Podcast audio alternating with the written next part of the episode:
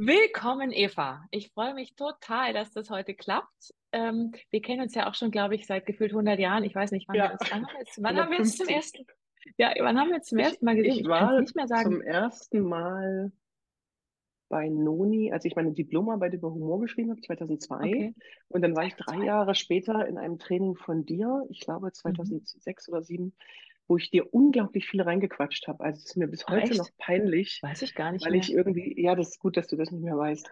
Ähm, weil ich, ich war ja so ein Fan schon von euch und dann war ich aber ja so zwei, drei Jahre jetzt into Humor, ja, und das war so, da hatte ich noch nicht die, die Weisheit zu sagen, Mhm. lass die Charlotte machen. Ich glaube, ich habe dir unglaublich viel reingequatscht, ähm, weil ich Du, ich, so das, sowas fällt mir meistens nicht auf, weil ich selber so viel rede. Deswegen Aber es dürften jetzt schon langsam, äh, 18, 18, 20 Jahre äh, Ach, dürften es jetzt schon Ja, langsam werden. Ja, wir sind schon Ja, wir, wir, wir laufen uns immer wieder über den Weg. Ja, also skeptisch, die, die, die sozialen Medien wahrgenommen werden teilweise. Ich finde es total cool, weil wir uns, also ich verfolge dich immer, was du so machst und ich finde es super, weil dann, dann kann man so ein bisschen gucken, wo ist der andere jetzt nahezu, gerade und ich genau. liebe das. Und ich finde, man Mhm. kriegt so ein bisschen von dem, ne, wir haben uns ja auch irgendwie auch immer mal wieder getroffen äh, bei euch Mhm. in München oder dann mal auf ein Bierchen abends. Aber ich finde so, die mitzukriegen, was der andere gerade macht, der auch Ja, so voll. Kollegin im Ja, Geiste ist, ähm, finde ich auch total. sehr schön. Ja, Ja, sehr schön.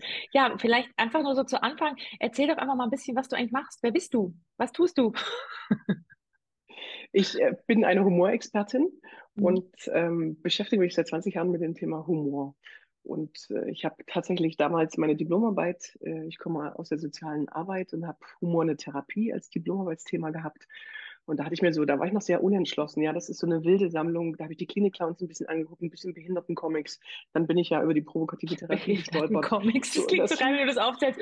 Klinik und die Behindertencomics. Genau, Klinik-Claus Behindertencomics, Humortherapie, das war so die, das waren so diese drei Sachen, wo ich dachte, Mhm. finde ich spannend. Ich schreibe mal über Humor in der Therapie und habe mir dann äh, von Sigmund Freud über Virginia Satir, Milton Erickson äh, bis hin auch zum provokativen Stil äh, zu euch alles angeguckt. Und dann war für mich so die Frage, was mache ich jetzt damit? Ja, das ist jetzt in der Diplomarbeit. Ich finde das Thema Humor super spannend und total geil, ähm, möchte gerne weitermachen, aber hatte eigentlich keine Ahnung und habe Mhm. dann aus lauter Verzweiflung äh, Medizin studiert und habe da Medizinstudenten in Gesprächsführung und dann auch in Humor trainiert. Also da habe ich dann so die ersten Humorseminare. Ich denk, und Mhm. dachte, wenn man Kommunikation trainieren kann, und das ist ja eine ganz beständige Branche, dann muss man doch auch Humor trainieren können.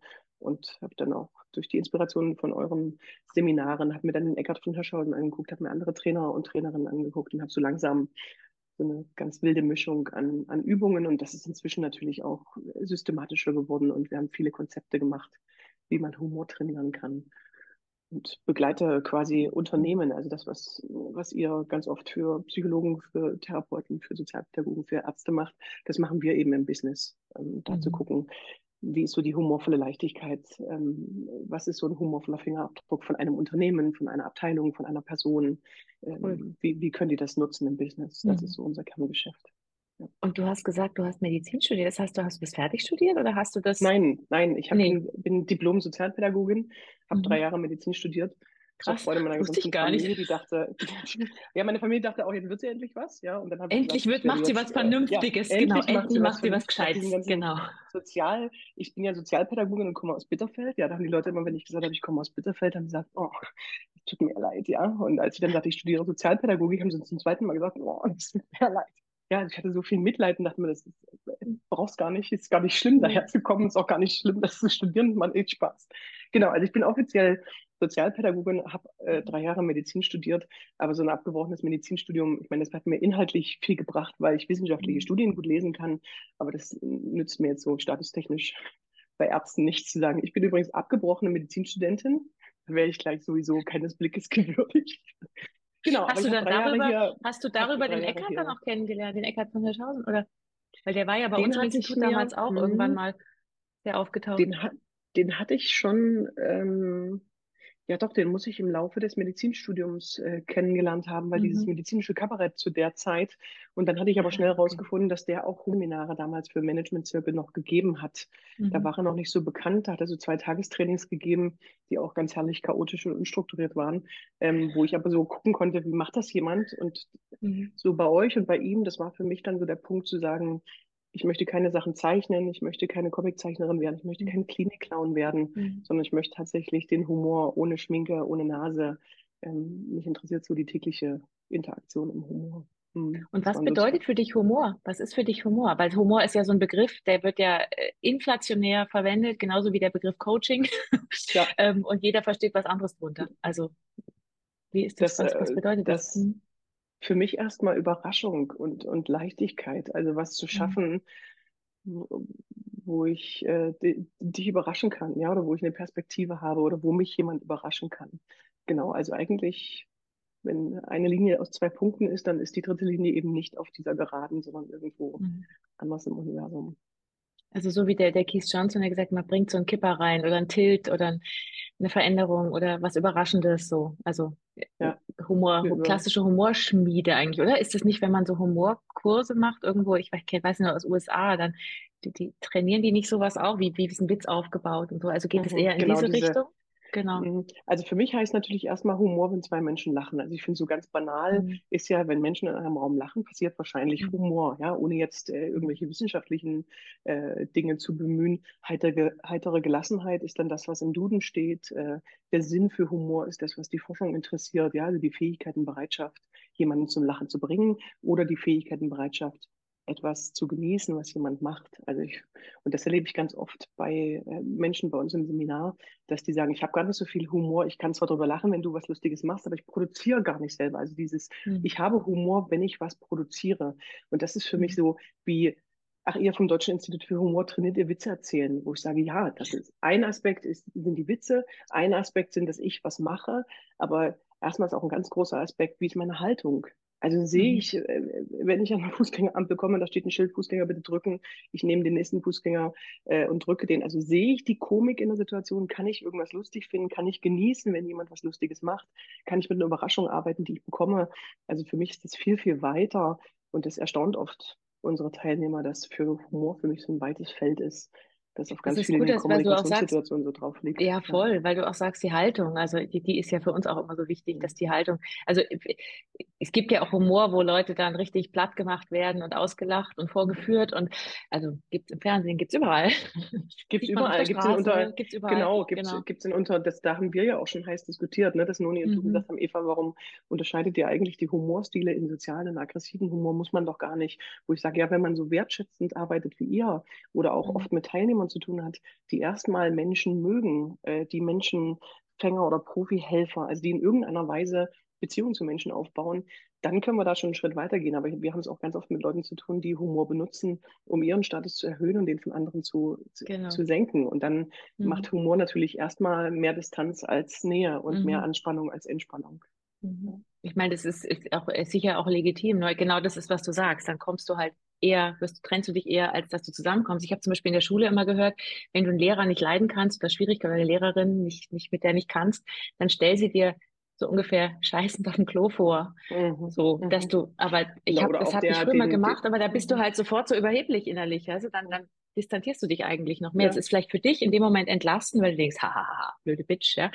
aber, aber, es ist, Na, es auch ist nicht die, wirklich beziehungsfördernd. Die, Mhm. Genau. Und viele Leute, wenn wenn es um Humor in der Schule geht, gar nicht, wenn ich mit Lehrkräften arbeite, sondern wenn ich sage, ich habe ein Lehrertraining, dann sagen sie, oh ja, äh, erinnern Sie sich sofort an irgendeinen Chemielehrer, der immer so anzügliche Witze gemacht hat. Also ganz viele verbinden auch in bestimmten Kontexten damit überhaupt nichts Angenehmes, wenn so autor mhm. sozusagen autoritäre Personen äh, den Humor dann auch unsensibel benutzt haben. Ne? Mhm. Und das, mhm. also Humor ist ja erstmal nichts, was, was ethisch sauer oder empathisch sein muss das, was uns beschäftigt, genau. ist natürlich oft dieser empathische Teil, mhm. der zu raus aus der Problemfixierung führt, ne, der mhm. in Bewegung geht, der eine Transformation mhm. begleitet. Mhm. Aber Humor kann ja auch erstmal alles. Ne? Es steht ja nirgendwo drauf, dass der gut, ja. gut, oder, gut oder böse sein muss. Nö, genau. Also ja. so im, im klassischen, deswegen, deswegen meinte ich, wie, wie ist es für dich? Also du gehst auch eher in diese, wahrscheinlich in diese empathische Richtung, oder? Dass du, oder ist, hast du auch andere Sachen dabei?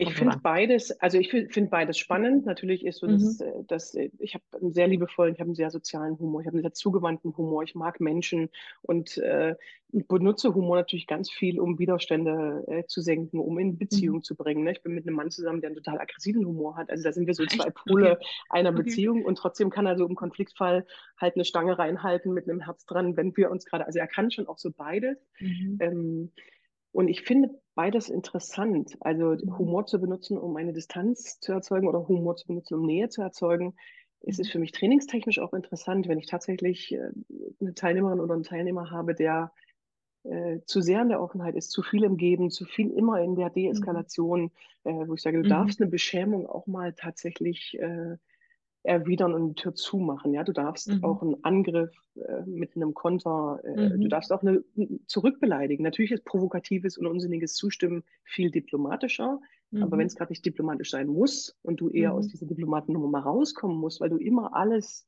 fürsorglich in Verbindung bringst, Mhm. dann finde ich das schon auch einen spannenden Teil zu Finde ich sagen, spannend, dass du das sagst. Finde ich total spannend, trainieren. weil das stimmt schon. Also, dass dieses, dieses, wenn du, ich meine, bei uns ist natürlich immer diese, weil sonst wird's, hauen uns die Klienten ab, wenn wir aggressiv werden, aber um, um zu sagen, ich, ich bin so gefällig und so empathisch, dass ich mich selber vergesse, da mal so einen Pflock reinzuhauen, da kann man natürlich auch mal so einen, so einen Grenzpflock reinhauen und ganz offen sagen, ey, stopp, jetzt ist, ist gut. Auch mal ganz klar. Das muss auch nicht immer total liebevoll sein. Das, das ist wahr, ja. Also im Coaching Und ist es halt gefährlich bei uns, Ja, aber so in unbedingt. so einem Fall es finde ich das total, genau. mhm, Und ich, ich genau. mache es manchmal auch als Übungsbogen, um zu verstehen. Also wenn ich zum Beispiel, ich komme ja immer im Training bis zu dem Punkt, wo ich dann meine Teilnehmer auch an euch übergeben könnte. Ja, also ich komme immer so bis zu die, die, dieses erste Schnuppern am unsinnigen Zustimmen. Ne? Ich kann einen unfairen Vorwurf damit verwandeln, ich kann aber auch jemanden aus dem Problem rausholen. So, und dann könnten die Leute nicht kurz auf ein Seminar kommen. Äh, und dann mache ich nach diesem unsinnigen Zustimmen auch gerne mal eine Übungseinheit. Äh, Wie wäre denn die Atmosphäre, wenn ich einen Angriff mit einem puren Gegenangriff äh, be beantworten würde? Und das mache ich dann eine Mhm. halbe Stunde, Stunde. Und es ist wirklich phänomenal, weil sofort eigentlich werden die Kriegsmesser ausgepackt. Ja, sofort wird es, äh, wird Ja, der ja. Raum auch äh, Mhm. Mhm. so Testosteron äh, gesteuert und es wird aggressiv und die Leute kriegen unfreundlich. Und dann sagen sie, Ja. okay, ja, das ist eine andere Konsequenz, wo ich sage, ja, genau. Also wir können schon auch Mhm. uns mit sehr aggressivem Humor Ja. beschäftigen. Ihr könnt das schon auch trainieren. Ihr könnt auch sehr manipulativ Humor einsetzen. Das hat dann seid euch bewusst, was dann passiert. Genau. Ja. als wenn ich was unsinnig Ja, zustimme, um es zu verwandeln und, genau. und äh, da Ja. ein bisschen geschmeidig zu sein und zu gucken, wie kann ich in, Ja. in andere, in eine andere Gesprächsform kommen. Ja. Ja, und es ist spannend, was du sagst, weil ähm, wenn man das so bewusst dann mal einsetzt, dann spüren es die Menschen halt auch, was passiert, wenn ich das Mhm. mache, was passiert, wenn ich das Mhm. mache und können sich dann selber entscheiden, oh krass, das hätte ich ja gar nicht gedacht, weil wenn man nur drüber spricht, das merke ich auch immer ganz oft, du machst ja auch viele Übungen, glaube ich, in deinen Genau, Trainings und in deinen genau. Seminaren, dass sie dass sie es spüren, dass sie es merken, weil du Ja. kannst drei Stunden über irgendwas sprechen, das merke ich beim Ja. Provokativen auch immer und dann gucken sie dich an und sagen, aha, aha, interessant, interessant, aber wenn du Mhm. es zeigst und wenn die was Mhm. ausprobieren, dann spüren sie es und dann spüren sie auch, Mhm. ah, da hänge ich noch, ah, da so möchte ich es machen, so möchte ich es nicht machen, da komme ich weiter, da komme ich nicht weiter und das ist genau bei so einer Übung auch. Ich finde es auch manchmal ganz schön, wenn man bewusst zum Beispiel irgendwas, irgendwas beim, beim Impro, irgendwas block mal alles nur ab oder so. Mhm. Ganz Mhm. bewusst, du darfst gar nicht stimmt. zustimmen, weil beim Impro heißt es ja mal, du stimmst zu, damit die Kommunikation in Gang kommt und die meisten blocken erstmal ab, wenn sie es nicht können. Beim Provokativen ist es genauso. Spiel mit den Angeboten, die da sind, nimm sie an und mach damit was. Wenn du eine Übung machst, mach mal bewusst das Gegenteil. Da ist die Erkenntnis auch total groß, weil du dann merkst, ah krass, das stimmt, da geht wirklich nichts, wenn ich das mache. Ich mache es lieber wieder anders. Also die spüren es, die fühlen es. Und das finde ich total cool, weil das kam jetzt gerade bei deinem Beispiel total gut. Hoppala, In einem arme Sau. Total, total geil. Ja, super für Job. Ja, ich, das hatte ich im Herbst dauernd so, so, so Infekte. Ich habe gedacht, Ja. ja, wahnsinnig. Nach Corona war ich ja immer krank und jetzt geht's. Jetzt habe ich, glaube ich, meine Abwehr ganz gut gestärkt. Ich hoffe, es hält sich. genau. Ja, Ähm, also das, das finde ich auch, äh, und das merke ich ja auch immer wieder, wenn ich zum Beispiel zu dir jetzt auch nach drei, vier Jahren mal wieder eine Supervision komme, ja, dass ich denke, ah, da ist auch bestimmte Sachen in, in meiner provokativen Arbeit sind ein bisschen eingerostet, ne, weil ich eben auch bis zu Mhm. bestimmten Punkten komme. Dann habe ich natürlich nicht die therapeutische Tiefe, die ihr oft habt. Und das muss ich auch immer wieder, also so, das sagen die Leute natürlich auch immer, ach ja, Frau, immer nach 20 Jahren Schlagfertigkeitstraining brauchen Sie bestimmt nicht mehr zu üben. Äh, wo ich sage, ja, das ist aber das wie Fahrradfahren, das ist wie Autofahren, das ist wie Skifahren. Ja, Wenn ich fünf Jahre kein. Ski fahre, dann, dann habe ich da schon Freude und da habe ich schon Ja. alte Wege, die ich da gelaufen bin, wenn ich da wieder draufstehe, aber dann brauche ich eben auch ein paar Stunden Übung, um da wieder eine Souveränität zu haben. Äh, Ja, und ich finde vor allem zu auch, erleben, dass man, dass man es ja, üben kann, ja, das ist oft äh, total, spannend, ähm, total. Und ich finde vor allem, trainieren kann, dass man es üben kann. Ja, voll. Und ich finde vor allem auch, wenn man, also dass wir, wir sind ja vom Fach irgendwie, zwar in ein bisschen verschiedenen Ecken, aber wir sind irgendwie vom Fach. Und dass man immer denkt vom Fach, also es denken viele, die, die auch mit mir reden, sagen, was, du hast dir mal eine Beratung oder eine Therapiestunde Mhm. geholt, wenn du Mhm. Schwierigkeiten Mhm. hast. Und ich sage immer, ja, natürlich. Also ich meine, ich bin zwar wirklich erfahren, ich kenne, ich habe viel Erfahrung mit allen möglichen Themen und Sachen und Zeug, aber natürlich stecke ich auch mal fest und natürlich bin ich auch nicht vo- vollendet und freue mich um Input von außen immer wieder. Ich mache das genauso. Also ich verstehe dich da total gut.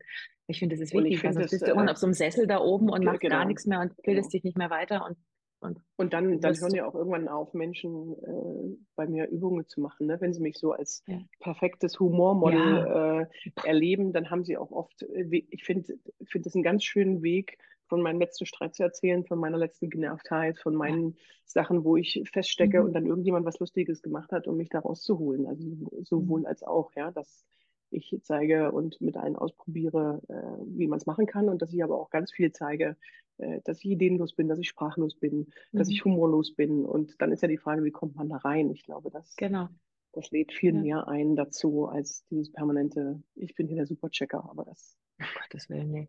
Ja, man wird, man das ist ja hoffentlich eh eine aussterbende Expertise. ja? Man weiß es nicht. Aber was was ja, meinst du, die Superchecker oder wer ist aussterben? Die, die Superchecker. Ja, die Superchecker. Die Gurus. Die heiligen Superchecker. Die heiligen genau. Superchecker. Nee, ich finde auch, das verbindet. Also wenn man selber, es ist ja auch aus, aus dem Impro zum Beispiel Lust am Scheitern, wenn du selber Fehler zugeben kannst. Also ich habe auch, wir ein, ein Fall, da habe ich glaube ich schon mal irgendwo erzählt, aber das fand ich so lustig. Wir waren auf dem Kongress, der Florian und ich, der Florian Schwarz, mit dem ich ja zusammen sehr viel mache. Und wir standen auf der Bühne und haben uns vorgestellt. Und ich habe irgend, ich habe irgendwie, ich war so, ich war mit, ich weiß auch nicht, ich war irgendwie ein bisschen wirr und habe dann habe dann irgendwas gesagt und er sagte, er hat dann eingegrätscht hat gesagt, ja, das ist die Lotte, die ist jetzt gerade zum zweiten Mal geschieden und, ähm, und außerdem noch irgendwas. Und dann habe ich gesagt, ja, und das ist der Flori, der ist stockschwul. das waren lauter so, lauter Therapeuten, die im Publikum saßen und die gucken uns so an, so, wer sind denn die? Völlig entsetzt. Aber es war irgendwie, es brachte Nähe rein, weil wir, die haben gesagt, was sind das für Vögel? Und, und die haben gemerkt, ah, die erzählen über ihre, die haben da kein Tabu, weißt du so. Mhm. Also, das, das ist genau das, du kriegst eine Nähe, wenn du selber deine Schwächen auch mal zeigst oder mal musst ja nicht alle Sexualpraktiken erzählen auf der Bühne, aber weißt du, was ich meine? Nee, aber was ich auch total gerne mache, ist auch schön, äh, so eine Situation erzählen. Ja, ich in der Tankstelle irgendwie Freitagabend total spät und total müde und dann weiß mhm. ich irgendwie die Zapfsäule nicht. Ja, stehe bei der Kassiererin und die ist total genervt und hinter mir atmet es tief ein. Ich denke so, ja, jetzt muss ich mit irgendeinem doofen Schubi erklären, erklären mhm. dass Frauen sich Zahlen nicht merken können. Und äh, dann drehe ich mich um und äh, sage zu ihm, äh, ja, die Zahl zwischen zwei und vier, die kann ich mir aber nicht merken. Äh, also dann mache ich sozusagen eine Situation mit einem schönen Witz. Mhm. Und dann mache ich ganz oft eine Pause und sage, es wäre total schön, wenn es so gewesen wäre. Ja, aber mhm. natürlich war es, äh, und das ist dieses immer wieder auch Einladen dazu, dass ich auch humorlose Momente habe ja. und dass es für mich dann schön ist, hinterher mit einer Freundin zu telefonieren und zu gucken, was wäre lustig gewesen. Ne? Also dieses mhm. immer wieder Einladen, dass mhm. Humor mhm. nicht so heiliges, Gott gegeben ist. Das mhm. erlebe ich ganz oft, diesen Glaubenssatz. Ich weiß nicht, ob das so spezifisch für Deutschland ist. So Humor hat man oder hat man nicht. Wir Deutschen haben sowieso keinen Humor. Ne? Das kann man nicht trainieren. Das ist nichts, an das man sich ranrobben kann. Also ich mag einfach dieses, dieses Handwerkliche, was ihr auch habt, äh, zu sagen, es ist was, was man üben kann, was man üben darf. Da gibt es verschiedene Übungsformen dafür. Humor kann man pflegen, trainieren. Das ist so, da erlebe ich echt viel, viel Skepsis, ja. die auch sehr hartnäckig und sehr tief äh, sitzt. Ja. Ja, vielleicht ist das echt ein bisschen deutsch. Wir sind ja schon ein bisschen auch geprägt. Wir sind ja alle ja. geprägt durch unsere ganzen Geschichten und Aufwachsen sein und so. Und ich kriege das wirklich mit, dass das, also äh, es ist in jedem Land ein bisschen anders. Also auch mhm. schon Österreich, Schweiz, finde ich, hat eine andere ja, Dynamik, auf, wenn, ja. du, wenn du da und, was und machst. Es und es verändert sich auch. Also ich finde es auch interessant, so dass ich so Vorstände treffe, die dann jetzt in Rente sind und sagen, also ich bin eigentlich so eine rheinische Frohnatur, ja, aber so auf Arbeit äh, ne, wo, wo noch gelacht wird, da mhm. gibt es noch Reserven. Und dass, dass auch so jüngere Generationen sagen, äh, wir sind so viel Zeit im Job, ja, wir engagieren uns so viel Zeit. Wir wollen da auch noch Freude miteinander haben und Spaß und da darf auch gelacht ja. werden. Also das Absolut. verändert mhm. sich auch Arbeitskultur, finde ich. Hast du, hast du Tabus, wo du sagst, da würde ich überhaupt mit Humor nichts machen oder da habe ich Hemmungen oder also gibt es da noch was bei noch was bei dir nach 20 Jahren? nee. nee lache über alles. Ja, es sind, die Leute sind immer verwundert, dass ich so eine niedrige Humorschwelle habe. Also so tatsächlich mhm. bin ich auch mit Blondinenwitzen und irgendwelche zutigen Witzen sehr zu erheitern. Äh, aber ich habe mhm, ich, ich frage immer mal, also so wenn es sein muss, kann ich schon auch das Niveau anheben, aber so ich kann das mhm. auch senken. Also das äh, mhm. und und tatsächlich ist ja, wenn Menschen bei mir im Seminar sind, ist der erste Humorkiller, wenn ich sage, so, ich hätte jetzt gerne nur intellektuellen, total schönen, amüsanten, klugen Humor, sondern ich gehe an ein Seminar rein und sage so, äh, meine Humorschwelle, die gebe ich an der Tür ab und sage, ich, ich nehme erstmal alle Angebote, äh, mhm. äh, wie du auch sagst, äh, an. Aber für mich ist es interessant, immer mal wieder auch in meinem Freundes- und Kollegenkreis zu fragen, wann die mich lustig finden. Und mich mhm. hat Gaston Florin, gemeinsamer Kollege von uns beiden, auch mal sehr mhm. überrascht, weil er sagte, Eva, ich finde immer sehr lustig, dass du dass du so gut erzogen bist und du hast tatsächlich ähm, Es ist lustig, weil dir manchmal so zotige Witze peinlich sind. Also du errötest ein bisschen, wenn es so um schweinische Wirklich? Witze geht. Ich kann auch schon drüber lachen, aber es ist mir auch so immer, Ah. immer ein bisschen peinlich. Und du sagst, das finde ich total lustig. Also es ist total schön, weil Ja. es so eine bestimmte Form von, von Peinlichkeit, die das eigentlich sehr lustig und sehr Mhm. süß machen. Ja, wo ich, äh, und diese Frage immer mal zu fragen, was findest du eigentlich lustig an mir und das mit so meinem, meiner Mhm. Wahrnehmung zu überprüfen, das finde ich spannend, weil das ist auch immer mal was anderes. Merkst du das selber, dass du da errötest und dass dir das peinlich ist, oder sieht es nur der Gaston? Weil er sieht ja sehr sieht viel. der- Ich meine, er er nimmt ja viel genau. wahr. Ja. Er, er, Mhm. er sieht ja mehr als, als der Rest der Menschheit. Mhm, Das stimmt. Ich, ich bin halt, glaube ich, nur niemand, der, ich würde jetzt mal zwei Blondinenwitze erzählen, die irgendwie flach sind, um so was am, am, Mhm. am Humor zu verdeutlichen. Aber ich bin halt niemand, der so schweinische Witze erzählt. Ja, also ich äh, kann schon auch, äh, ich kann schon auch Ficken sagen oder Vögeln oder Scheiße oder ich Mhm. benutze natürlich auch Übertreibungen, um, um so beim aktiven Zuhören, beim humorvollen Spiegeln, um so, so eine dreckige Sprache, ne, will die Drecksarbeit nicht mal auch mal jemandem anders geben. Ich kann schon dreckige Sprache benutzen, aber ich bin jetzt tatsächlich niemand, der so ganz zotigen Humor macht. Aber ich habe, Mhm. also ich habe da jetzt auch keine Grenze. Ja, das ist, ich kann mich auch gut äh, Mhm. irgendwie einen Abend mit Freunden, wo nur schweinische Witze erzählt werden, habe ich auch Spaß dran. Ähm, Gibt jetzt für mich, ähm, weil du fragtest, ja, gibt's gibt's einen Tabubereich für Humor? Also, also für mich gibt's eher so eine so eine Dosisfrage, ja, dass ich so ganz oft denke, ah, das, Zu das viel, quietscht jetzt so. so an der Mhm. Situation vorbei. Mhm. Oder jemand hat so ein, wenn ich in so Vorstandsrunden bin, ja, dann hat, hat so ein Vorstandsvorsitzender so einen, so einen schrägen Humor und ich denke so, ah, das quietscht jetzt so an der, das macht jetzt gerade nichts für die Stimmung, ja, oder jemand macht so einen Humor, der die, Charme, Fremdscham. ja, der, der eher so Humor, der Ja. in so Gruppen sprengt, obwohl Ja. derjenige sich eigentlich bemüht, die Gruppe zusammenzuhalten, aber macht einen Humor, Ja. der alles so sprengt. So, da, da habe ich natürlich, da sehe ich viel, das ist dann körperlich schmerzhaft, da möchte ich dann gerne Mhm. unterstützen, das ist gar nicht immer mein Auftrag. Ähm, da da, da habe ich dann ein bisschen körperliche Schmerzen, aber Da kommt die Mutti durch. Kann ja, ich da kommt die? Mutti total, total. Kann ich Ihnen kurz humorvoll helfen? Ja, also es geht so nicht gut. Das geht so wirklich. einfach Ist echt ja, peinlich, und was ja, die da wir machen. müssen- Wir müssen Ja. reden. In der, irgendwie in der Bahn sitzen, neben dir sitzt ein älteres Ehepaar, äh, das so stundenlang Mhm. aneinander vorbeiredet. Der ist so eine Therapeutenmarke, dass man dann, Mhm. man muss es stark unterdrücken, nicht hinzugehen, zu sagen, ich könnte Ihnen ein, zwei Tools geben, dann wissen Sie, also dann würden Sie über das reden, worum es, Sie reden nicht über das, was liegt was drunter. Ja, soll ich Ihnen helfen? Mach ich nicht, bin ich nicht beauftragt, aber das ist Nee. dann schon, wenn man viel auf Kommunikation guckt und viel damit beschäftigt Ja, ist, so tiefer zu gehen und zu graben Mhm. und zu gucken, worum geht's hier eigentlich. Mhm. Das kann man natürlich, das ist so ein bisschen wie ein Arzt, der auf die Gesundheit eines äh, Körpers von außen guckt. Ja, das kann man dann auch nicht abstellen. Aber jetzt bin ich Äh, schon äh, deinen Blondinen- Witz noch. Blondinenwitze. Mhm. Äh, Mhm. mehrere. Also der Klassiker ist ja zwei Blondinen werfen sich Stroh zu. Äh, ne, was, was ist das? Ein Gedankenaustausch? Das ist so der, der einfache Klassiker. Äh, was macht, was macht eine. Blondine auf der Heizung? Ähm, Mhm. Sie hofft, dass sie leckt. Das ist so, das ist so das Ah, Niveau den kenn von, ich äh, noch von früher. Blondinen. Ja, genau, Mhm. das ist so. So Kriegst du damit eigentlich inzwischen mit diesem ganzen politisch korrekten Zeugs, was ja im Moment wirklich, man muss ja Mhm. wirklich aufpassen. Also ich passe nicht wirklich auf, ich nehme es manchmal vorweg, damit ich nicht Mhm. aufpassen muss, weil ich kann gar nicht anders. Aber kriegst du da, hast du, bist du da schon mehr angeeckt in den letzten Jahren als früher?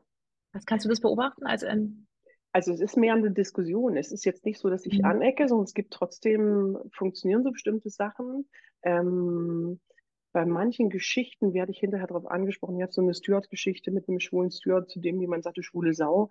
Da, da sagen jetzt zunehmend Menschen, das kannst du so nicht mehr erzählen. Ähm, okay. Oder dass mich manchmal auch Menschen hinterher ansprechen und sagen, oh wow, das hätte ich mich auf einer Bühne nicht getraut. Ne? Ich habe zu Mhm. Hause die Diskussion, also sagte eine Mutter letztens zu mir, ähm, wenn ich zu meiner Tochter sage, du hast aber eine Wespenteige, dann habe ich mit der irgendwie eine Zwei-Stunden-Diskussion über, über Gender und äußerliche Wirklich? Körperzuschreibung an der Backe, äh, wo ich sage, boah, das klingt alles sehr humorlos. Ähm, also ja, habe ich. Ich hatte letztens Mhm. einen Vortrag bei Wirtschaftsinformatikern und wenn ich online einen Vortrag habe, ist das natürlich auch nochmal anders, als wenn es live ist, Ja. weil die, die Ergebnisse, also sozusagen die Interpretationsmöglichkeiten sind einfach höher. Und ich habe vorher zweimal gesagt, ich möchte Ihnen kurz aggressiven und sozialen Humor verdeutlichen, erzähle jeweils eine Geschichte.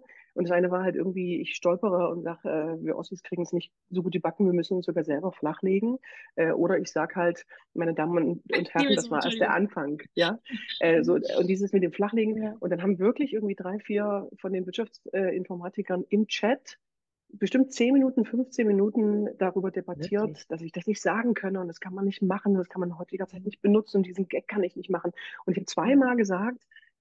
Hallo, hallo hier, das ist sozusagen ein Beispiel für aggressiven Humor und aggressiven Humor würde ich Ihnen viel weniger empfehlen. Also ähm, mhm. das wird dann manchmal nicht gehört. Ähm, mhm.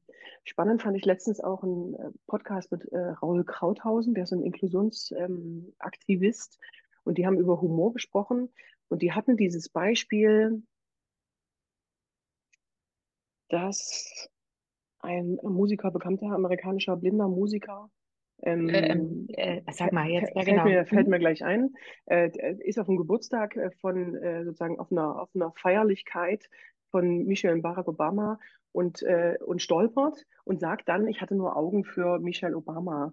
Äh, und ich sage, das finde ich eine total schöne Umdeutung, ja, ganz Super. liebevoll. Mhm. Und da haben, waren die drei Experten im Podcast sich einig, dass sie so einen Humor, also das Humor auf Kosten der Behinderung, der Beeinträchtigung, ihr Appell war, so Menschen mit Behinderung müssen nicht immer sich selber durch den Kakao ziehen das hat der mhm. Thomas Quasthoff ja auch ganz viel gemacht. Ne? Der hat gesagt, äh, gibt 80 Millionen Menschen, äh, die behindert sind in Deutschland. Ich hatte das Glück, mir sieht man es an. Der hat sich ganz viel, so konnte gar mhm. hat eine Konterganschädigung, ist viel kleiner. Wenn er so mit Leuten im Theater auf, an den Bühnenrand gelaufen ist, waren die ihm alle schneller und er ist so ein bisschen mitgerissen worden, ja. Und da hat er sich ganz oft drüber lustig gemacht und ich finde, es steckt ja viel drin in diesem, in diesen Diskussionen über politisch korrekten Humor. Meine Angst ist natürlich immer, wenn es humorlos wird. Ja, sie sagen, ja, wir können genau. es keinem so richtig recht machen, den Blondinen nicht, den Frauen mhm. nicht, den, den Menschen mit Behinderungen nicht, ja. den Menschen äh, anderer Hautfarbe oder anderer Herkunft. So, wenn ich es versuche, allen recht zu machen, dann bin ich irgendwann bei der Humorlosigkeit. Also Humor ist mhm. einfach nichts, was neutral ist. Humor ist immer ein, wie du sagen würdest, ne, auf eine Wolke springen, auf eine Insel springen, irgendwo mhm. hin in den Busch schießen. Humor ist nie neutral. Und wenn das die mhm. Forderung der Gesellschaft ist, dann bewegen wir uns auf eine humorlose Zeit zu. Deswegen bin ja. ich auch sehr bereit, dem nicht zu entsprechen. Aber ich finde natürlich auch spannend, dass es Diskussionen darüber gibt, zu sagen, ne, das ist ein zu totiger Witz oder Flachlegen ja. fände ich nicht mehr an. Oder du schwule Sau würde ich als Geschichte mhm. nicht mehr erzählen, weil wir dann ein Stück weiter mhm. sind. Also so, ich finde das mhm. Feedback spannend. Ich mhm. versuche einfach immer auch klar zu machen, dass ich nicht in eine neutrale in eine neutrale Situation gehen werde, wo ich es allen recht machen werde. Ich werde immer irgendjemanden haben, der entweder mich als Person oder meine Sprache oder meine Art Witze ja, zu machen, der mhm. damit nichts anfangen kann, das ist auch total okay. Ja, ja ich finde auch, das ist echt super, was du sagst, weil ich finde auch, es ist immer so ein Drahtseilakt, weil ich finde auf jeden Fall gut, dass manche Sachen auf den Tisch kommen und mal dafür gekämpft wird, genau wie früher, also weißt du, die ersten Wahlrecht für Frauen 1919 oder wann das war und dass, dass man dafür kämpft. Aber ich finde auch, wenn der Humor überhaupt nicht mehr drin ist, also wenn nur noch mit Schaum vor Mund miteinander mhm. diskutiert wird, so wie so ein Krieg fast, also es ist wirklich, mhm. manchmal ist es ja so, oh, ich denke, meine ja. Güte, wenn ihr da ein bisschen, bisschen Humor reinbringen würdet, das heißt ja nicht, dass das Thema abgetan mhm. wird und weggelacht wird, sondern das heißt mhm. ja nur, dass wir das, die ganze Situation ein bisschen entspannen, damit wir wieder normal drüber sprechen können und nicht so mhm. ideologisch. Und das ist, mhm. finde ich, auch manchmal ein bisschen schwierig, aber ich versuche auch, mich da nicht irgendwo reinstecken zu lassen und mhm. das vorwegzunehmen, das anzusprechen, mich zu entspannen da und auch zu gucken, dass ich so Parteien, wenn das passiert, das passiert jetzt nicht so oft bei uns, ehrlich gesagt, aber manchmal kommen schon so. Das, äh, das passiert mir auch nicht. Ich kann sich noch erinnern, als diese MeToo-Debatte aufkam, wo, wo du, du hast, glaube ich, auch einen Post dazu gemacht, ich habe auch was dazu gemacht, zu sagen, wenn man da wenig Übergriffigkeit selber erlebt hat in irgendeiner Form, ich werde, bin eigentlich noch nie als Rednerin auf meine Weiblichkeit reduziert worden. Es hat noch nie jemand gesagt, ich kriege irgendwas wegen, wegen der Brüste. Ähm, so, jetzt bin ich aber auch eine große, kräftige Frau, an mir muss doch erstmal vorbeikommen. Weißt du, ich bin tatsächlich auch nicht so eine kleine, süße Zarte, auf die so Sachen projiziert werden. Ich habe in meinem Leben keine Übergriffigkeiten erlebt in irgendeiner Form. Mhm. Ähm, und dann ist es spannend, mit meiner Kollegin Katrin Hansmeier, ja, die ja auch als Humorspeakerin äh, unterwegs ist, haben wir das tatsächlich auch schon ähm, oft diskutiert. Wir hatten äh, einmal dieses, äh, war irgendein Spruch von einem Speaker, äh, den ich grundsätzlich sehr schätze und ich fand den gut, der sagte, Success ist, ähm, äh, warte, ähm, Erfolg ist wie schwanger werden. Ähm, es weiß keiner, wie oft du gefickt wurdest. Also Success is like uh, pregnancy, you, you never know how many times you are fucked. Der hat einen Shitstorm gekriegt, oder? Ja. Und mhm. nee, eben nicht. Also so, das war, glaube ich, auf der GSA-Convention. Das ist aber auch schon mhm. fünf Jahre her. Aber Katrin war total empört und sagte, Was? Echt? Das kannst du nicht. Sie findet es nicht witzig. Und wir okay. haben lange darüber diskutiert. Und ich habe gesagt, ich finde das total witzig. Und, und sie sagte, es ist aber ein Unterschied, ob das ein Mann macht, äh, der einfach nicht schwanger werden kann oder ob das eine Frau macht. Also ich ah, fand es eine okay. interessante mhm. Sensibilität und, und mhm. Katrin hat auch eine andere Sensibilität weil die, glaube ich, eine andere Übergriffigkeit von Männern erlebt, die ja irgendwie tatsächlich eine Telefonnummer ins Dekolleté stecken oder mhm. sozusagen nach drei Stunden Zugfahrt, wo sie, wo sie das Gefühl hatte, da wurde Business gemacht und dann kriegt sie irgendwelche heißen Nachrichten von irgendwelchen Kollegen, mhm. und ist der Meinung, sie hat das gar nicht Okay. ausgesendet. Also ich finde es auch spannend, dass so Leute sagen, Ja. keine Schwulenwitze, keine Blondinenwitze, wir wollen weg von dieser Mhm. Beschämung einer bestimmten Gruppe. Ich finde die Entwicklung erstmal toll. Für mich ist nur keine Option, in eine humorlose Mhm. Zukunft zu gehen. Nee, Also weil ich wollte ich gerade sagen, gerade wenn, wenn sowas passiert, also ich meine, ich werde auch immer wieder angeflirtet und sowas.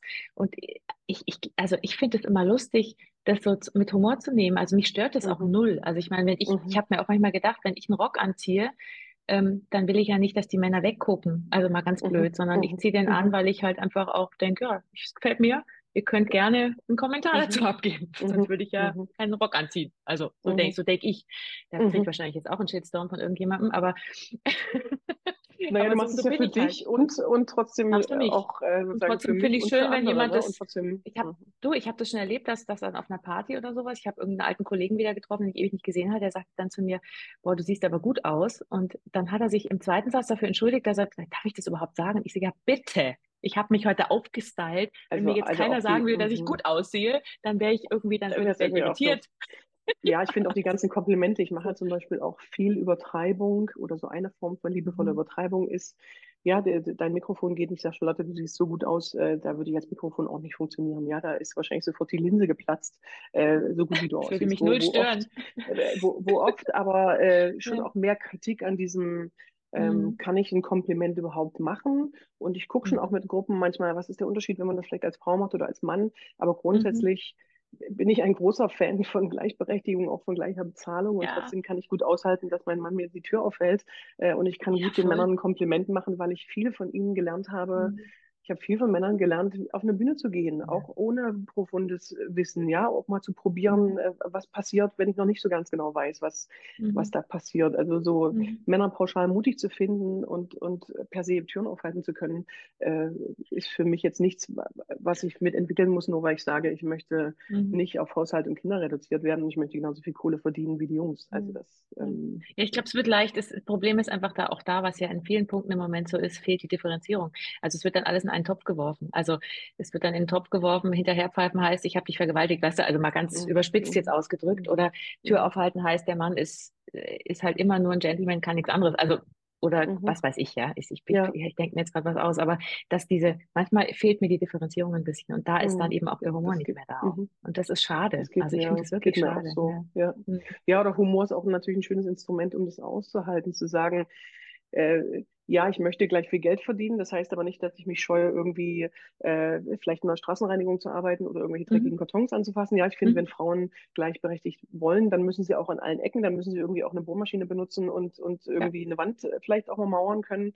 Ähm, aber das heißt ja nicht, dass es nicht auch schöne Beziehungen zwischen den Geschlechtern geben darf, mit aller Sinnlichkeit oder mit aller Ja, Weiblichkeit oder mit allem. Flirten, äh, was zwischen den Geschlechtern äh, schön ist, ja, oder so viele Ja. Facetten. Also mir ist es auch oft zu, zu undifferenziert oder zu schnell, Mhm. zu humorlos. Also auch diese, Mhm.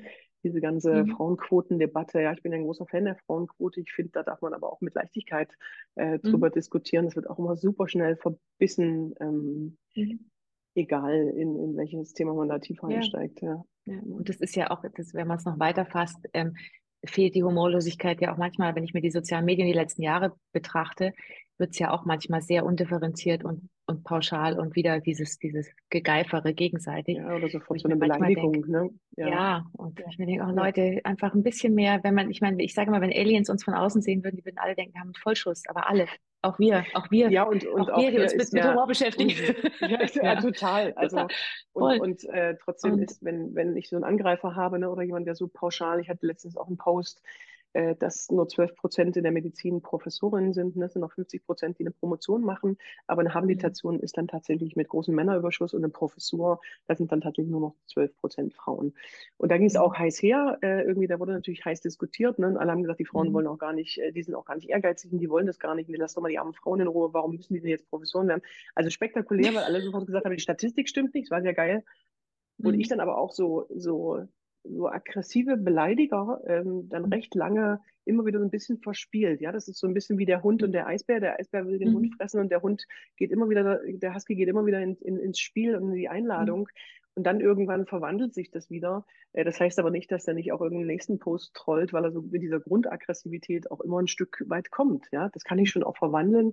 Aber ich finde es auch anstrengend, dass Leute so sagen, man sieht mich nicht, man kennt mich nicht, dann kann ich doch hier mal volle Pulle. Da kann ich mal raushauen aus der Anonymität. Der hat doch mal Aggressivität. Äh, ja, hat da nicht mal die, sogar die Dunja Hayali, die, die schlägt sich ja mit sowas auch oft rum. Die hat doch gesagt, sie ist, also habe ich irgendwann mal im Podcast gehört, dass sie manchmal zu denen dann wirklich hingefahren ist und versucht hat, so rauszufinden, wer das ist und mit denen ganz normal geredet hat. Und die waren meistens dann klein mit Hut und haben sich dann entschuldigt und haben gesagt, ja, es war halt aus der Anonymität raus und so. Und ich glaube, das ist schon eine Gefahr, dass da halt einfach was rausgeschossen wird aus dem, aus dem Brast raus, aus irgendeiner Emotionalität und ähm, dann steht es halt da. Und das ist natürlich ähm, manchmal ein bisschen gefährlich. Aber ich finde auch, was du sagst, das so ein bisschen als Sport oder als Herausforderung zu nehmen, selbst solche, also wenn es zu krass ist, dann habe ich mhm. die auch schon blockiert. Ich habe das gar nicht so selber, gar nicht so krass ja, das, Ich habe jetzt auch einen, den Post jetzt wieder gehighlightet, ja. da hat er sofort wieder raufgeschossen, das habe ich jetzt ignoriert, weil ich dachte, also ja, nur weil ich ihn jetzt irgendwie nach einem Jahr mal wieder highlighte, wollte ich jetzt eigentlich nicht gleich wieder einladen drauf. Dass wieder der Typ wieder kommt, genau.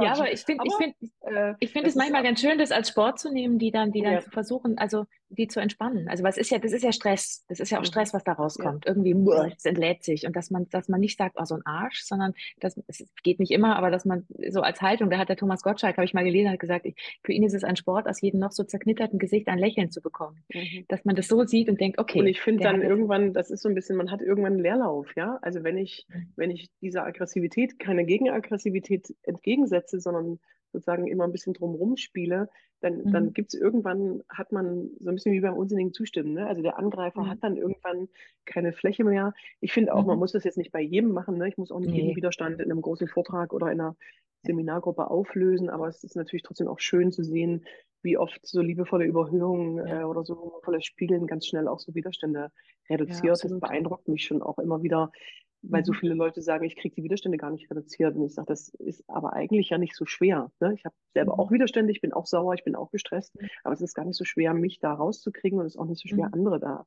da mhm. rauszukriegen. Ja, aber das, das, mag ich ja auch sehr an, mhm. an deiner Art. Das äh, machst du ja tatsächlich in den Seminaren, aber auch in den Coachings, ne? dass, äh, dass du so aus diesem Widerstand rausführst. Ähm, ja. Also, also es war Widerstand ja gegen, den, gegen den eigenen Scheiß im Prinzip. Ja, ja, genau. genau. Nicht gegen genau. mich, sondern gegen die eigenen Stolpersteine. Genau. Und das war das, weil du sagst, mhm. ja, du sagtest am Anfang heute der, der Post, wo ich so sauer mit meinem Sohn gestritten habe. Und dieses, ja. eigentlich bin ich sauer auf mich, weil ich gerade auch nicht gut was mit meinem Sohn geklärt habe. Ich mhm. wollte nicht schreien, ich wollte natürlich, wollte ich keine Türen knallen, ja. Also so, ich habe es auch mhm. schlecht geklärt. Ich bin gar nicht so sauer auf ihn, aber sondern eher sauer auf mich. Und diese, mhm das Schöne, wenn dann einer im Familien- oder Freundessystem ja, da kurz ähm, einen rausholen kann, ist dann sehr befreiend, weil man will ja da gar nicht so, so hängen bleiben. Ne? Mhm. Ja, man hängt manchmal wirklich. Da ist von außen ja. wirklich jemand gut, ob es jetzt der Ehemann ist oder die Ehefrau oder das Kind Freund, oder, oder ein Therapeut ja, oder was auch immer. Ja.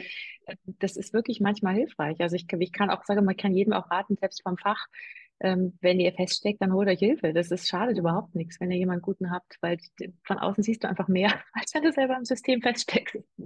Ja, ja. total. Möchtest du zum Schluss? Ja. ja.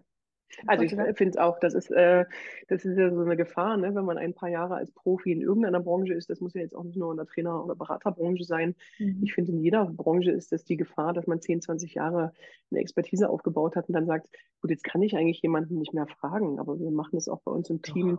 Äh, oder dass ich äh, auch eine, einen Gag schreibe oder einen Kabarettisten ne? oder eine Kollegin. Ich habe zum Beispiel eine Kollegin, die hat im Moment gar nicht so viele Seminare wie ich und ich bin in dieser Taktung dass ich manchmal für sehr komplexe Kunden sehr gute Ideen brauche und ich habe aber überhaupt keine zwei Tage null, also sozusagen mhm. null Termine, die ich eigentlich bräuchte, um in eine Kreativität zu kommen. Und es ist für mich ein ganz wichtiger Jour fix, ähm, mit ihr zu gucken. Also da ist sie sozusagen mein Coach und meine Mentorin, weil, weil sie eine ganz andere Kapazität hat, auf gute Ideen zu kommen und ist dann ja, für mich da ein wichtiges Coaching äh, in Phasen, wo ich so viel habe. Ja, wenn ich wieder weniger mhm. habe, habe ich halt auch äh, wieder mehr Zeit, gute Ideen ja, zu entwickeln. Ja. Und du bist jetzt auch nicht gerade jemand, der wenig macht. Mhm. Ja, mit, meiner aktuellen, mit meiner aktuellen Stimmsituation überlege echt, ist echt so, geht es auf die Stimme auch, oder? Na, es geht nicht wieder weg. Das ist so. Und ich habe ja. das Gefühl, wenn ich, wenn ich so pushy sage, es muss mhm. jetzt aber sozusagen die Jobs müssen funktionieren, ich versuche im Moment äh, zu gucken, ob ich einfach ein paar weniger Sachen mache oder ein bisschen weniger Freunde treffe. Also so an ein paar Stellen mhm. sage ich schon, muss jetzt gar nicht sein, ist auch nicht schlimm. Pause. Wenn ich es nicht schaffe, äh, mhm. damit ich über mhm. die Erholung dann jetzt, also wenn ich so mhm. pushy sage, es muss jetzt aber mal weggehen, passiert jetzt genau gar nichts. Mhm. das erzeugt eher den, den Gegendruck, dann bleibt der ja, ja, genau, da, der Husten. Genau, ja, ja, genau. genau. Möchtest du zum Schluss noch irgendwas loswerden, was dir wichtig ist, wo du sagst, das war noch nicht, das möchte ich gern noch äh, irgendwie sagen, weil das fehlt noch. Fehlt dir noch was Ich äh, finde es ganz schön, dass wir äh, gesprochen haben und ich möchte einfach nur gerne mein Leben lang mit dir als Kollegin äh, verbunden bleiben. Ich finde das, äh, also so, man hat ja wenig Zeit, dann mal schnell zu sagen, äh, du Charlotte, Mhm. wie geht's denn dir, wie läuft's, was sind so Fälle, wo brauchst du Inspirationen, wo brauche ich welche? Also ich finde es schön, immer mal wieder auch die Ja. Initiative zu sagen, wir hören uns mal, wir tauschen Arbeit aus. Also ich finde, Mhm. wenn man mit dem Humor arbeitet, ist es ganz wichtig, immer auch Gleichgesinnte zu haben, ne? Egal, ob man es beruflich macht oder sagt, es ist ein Hobby oder es ist was, was ich pflegen möchte. Ich finde so Mhm. die, den Austausch und die Inspiration immer was, was einen lebendig hält. Ja, geht mir genauso. Finde ich voll schön. Ich finde auch voll schön, dass das jetzt geklappt hat. Wir haben uns auch wirklich länger nicht gesehen und gehört, gell? Ich glaube, Ja, das Trainerkongress mal vor ein paar Jahren und so. Und dann immer nur so, immer nur so am Rande Eher so. mitgekriegt, was die anderen so Du, machen, du gell? bist im ARD, ich habe es gesehen. Ich bin im ZDF. Du, man, man sieht sich so gegenseitig auf irgendwelchen Bühnen, Ja, ja, genau so. es ist ja noch kein Gespräch, ne? Sondern Ah, sie ist im Fernsehen. Ah, sie hat, ah, okay, was macht sie jetzt da? genau, nee, Sehr eure schön. Sendung, das fand ich auch toll, äh, eure Sendung beim Beim 3 nach 9. Mhm. Gi- Giovanni, Giovanni, genau. ja, Das, Giovanni äh, Torres, das, das war, also, es war auch das Interview war äh, echt schöne, habt ihr auch schön die Atmosphäre im Raum verwandelt, fand ich total super. Sehr gut. ja, ich weiß immer nicht, ob wir die alle ein bisschen, bisschen wir waren, wir waren ja schon sehr präsent, sagen wir mal so. Ihr habt sie ein bisschen überfordert, aber in einem sehr positiven Sinne. Aber ich glaube, es war okay. Also wir haben danach, die haben alle noch Ja. mit uns gesprochen und ähm, wir haben auch keinen Shitstorm gekriegt. Ich dachte nämlich erst, wenn wir so krass sind, ob da nicht, weißt du, wir gucken ja schon viele, ob da Hm. nicht irgendwas kommt. Aber es ist auch schon wieder drei Jahre her fast. Also das Ja. ist lang her. Nee, es war ein ich tolles, auch, hm, äh, ja. tolles Interview, so mit, äh, das, das erlebe ich auch immer, dass, dass äh, Presse oder auch Journalistinnen und Journalisten nochmal so ein ganz anderes Verständnis oder auch Mhm. Kabarettisten, ja, das ist nun mal nicht das, was wir machen und die haben manchmal so ein ganz anderes Verständnis, ähm, dass Humor auf so einer Bühne funktionieren muss und, und für uns ist ja Humor in der Kommunikation Mhm. ist einfach nochmal was anderes als ein 40-Minuten-Programm, wo ihr lachen müsst und ich witzig bin. Das, Genau. äh, Mhm. es ist ja viel gleichberechtigter in der Viel täglichen interaktiver. Ja, ja, genau. Kommunikation. Und ich finde, das habt ihr Mhm. total schön aufgebrochen, auch so Ach, diese danke. klassischen Danke. Erwartungen. Ja, weil ich bin wirklich, ich bin heimgefahren danach im Zug und dann haben wir waren da auch noch na- nachts noch, haben noch gefeiert. Dann es war ja natürlich auch mitten in Corona. Das heißt, alle waren auch glücklich, mal Mhm. wieder live jemanden zu treffen. Das Mhm. hat man richtig an der Energie auch gemerkt. Und dann saßen wir da wirklich noch bis ein Uhr nachts mit den paar restlichen noch, die noch übrig waren. Und dann bin ich heimgefahren und ich dachte mir, ja, Noni und ich so, jetzt bin ich mal gespannt, was passiert. Ob, ob Ja, die das, die. Zuschauer das gut fanden oder ob die denken, was sind denn das für zwei übergriffige, äh, laute, Tanten. wahnsinnig Weiber da irgendwie. Aber Ja. es, es war, es war offensichtlich war so. Ich habe es mir auch Nee. nochmal angeschaut und dachte mir, nee, es war schon okay. Ich habe das selber noch viel krasser empfunden, als wir da saßen, als, als beim Zugucken danach. Weil Mhm. Noni hat mich ja auch, ich habe ja dann auf das verarscht, der hat mich ja gar nicht zu Wort kommen lassen, habe ich sie ja gehauen, gesagt, lass mich mal reden und so. Und, und dann dachte ich auch, naja, mal gucken. Aber auch Giovanni Di Lorenzo hat danach noch mit uns gesprochen. Also er war, glaube ich, nicht nachhaltig irgendwie zu irritiert von uns. Das ist ja mal ganz unterschiedlich, ne? Ich habe fürs äh, ZDF, die haben gerade 60 Jahre Comedy, Loriot und Co. gemacht, so die Mhm. letzten 60 Ist das, Jahre da warst du doch ZDF. dabei, gell? Äh, da war ich jetzt Genau. als Mhm. äh, quasi als eine von vielen dabei und da ist man aber auch, ich, ich treffe ja alle anderen Kolleginnen dann nicht, ne, dass hier irgendwie jeder zwei Stunden im Studio wird aufgenommen und dann werden die Antworten alle so und die haben es aber, war total aufwendig und, und echt schön äh, Mhm. geschnitten, äh, ist aber äh, auch nochmal was anderes als über Mhm. Humor im, im Kommunikationstraining. Also jetzt Ja, Feinheiten, klar. ne? Ich fand schön, ihr konntet Mhm. schön eure Arbeit zeigen und vorstellen. Meistens wirst du natürlich auch als Humorexpertin kurz angefragt, um irgendwas zu, zu kommentieren, ganz tagesaktuell Mhm. oder eben dann sowas wie, äh, wie die Comedy letzten Jahre. Da geht es natürlich dann wenig Mhm. um Humortraining, ne? das, äh, sondern Ja. mehr um so diesen Blick, was finden wir komisch. Also auch schön, ist auch schön, Mhm. super schön Ja, ich finde das, also, Ja. ist super. Wenn so ein bisschen, ich finde immer schön, wenn sich so Sachen, die einem so am Herzen liegen, also wie meine Arbeit, deine Arbeit, wenn man die so ein bisschen unter die Leute bringen kann und auch rüberbringen kann, was man damit meint, weil das ist ja schon immer sehr komplex, was wir alles machen Mhm. und das dann in so einer kurzen Zeit irgendwie so halbwegs so zu erklären, dass nicht mehr Fragen, also aufkommen, kommen eh, aber Als, man irgendwie klären als man kann. beantworten kann. Äh. Ja, genau. So Ja. diese äh, kurze Fahrstuhlerklärung, ne? dass man so in zwei Ja. Minuten Mhm. äh, erklärt, Ja. äh, was man machen kann. Nee, doch, das finde ich auch super. Ja, super. Mensch, vielen Dank. Also wenn du noch was sagen willst, sag's noch. Und sonst würde ich sagen, wir, wir beenden es langsam. Ja, Und, sehr schön. ähm, äh, sehr Sehr schön. Ja, und wir sind wieder in irgendwelche anderen Ecken abgedriftet wie in den anderen Interviews. Das ist gut. Also jetzt ging es um Gender und Dinge. Und ich finde ich super, weil das, wenn das immer ein bisschen anders ist und trotzdem der Humor wieder rein, also ich finde das klasse. Das ist, Mhm. das ist, war das Ziel auch von diesen Gesprächen. Ich, die immer so ein bisschen anders werden. Genau. Ja, cool. Und ich äh, muss auf jeden Fall mal, also in eurem Podcast äh, habe ich schon reingehört, aber den YouTube-Kanal habe ich mir jetzt noch nicht angeguckt. Das habe ich mir auch fest Der ist auch noch nicht so lang. Ich habe den, ich habe den schon lang, aber da war nicht viel drauf. Und jetzt habe ich halt, fange ich halt an, den ein bisschen zu füllen. Genau. Hm. Bild zu sehen, ne? Ja, nee. Super. Vielen, vielen Dank, dass du mitgemacht hast. Und Sehr gerne. wir, wir hören und sehen uns bestimmt. Auf, auf jeden Fall, auf jeden Fall. Danke, Dann Eva. erstmal gutes dann. Schaffen. Ja, bis bald. Ja, Herzliche dir nach auch. Bis München. Ich nehme an, du bist Ja, in München. ich bin in München, genau. Wo bist du Dann grüße nochmal? ich Genau. aus Leipzig. Aus Leipzig. Leipzig, stimmt, du bist in Genau. Leipzig, genau. Das war's. Genau. Dann schicke ich Okay, liebe bis Grüße nach München. Und ich Und nach ich melde mich, und ich melde mich, wenn ich in München bin, mal auf einen Ja, Kaffee. bitte. Vielleicht Ja, dann, ich mach glaube, ich das. bin sogar irgendwann in? Echt? Juni, August. Äh, ich bin irgendwann, ich komme aus Berlin von einem großen Kongress und fahre Okay. dann, äh, glaube ich, Freitagabend nach München und bin da. Äh, ja, das äh, schicke ich dir mal. Ich glaube, Schick ich mir mal, dann können wir uns mal treffen. Also wenn wir da sind, gerne. Ich, Juli Ja, ist bei mir auch nicht mehr so viel. Bei mir ist jetzt gerade so, ucht, kennst es ja. Aber hm, so Juni, Juli wird besser. Ja, ja, gerne. Schicke ich dir mal. Schicke ich Machen wir. mal. Ja, Dankeschön. Bis dann. tschüss, meine Tschüss. Liebe. Bis bald. Tschüss.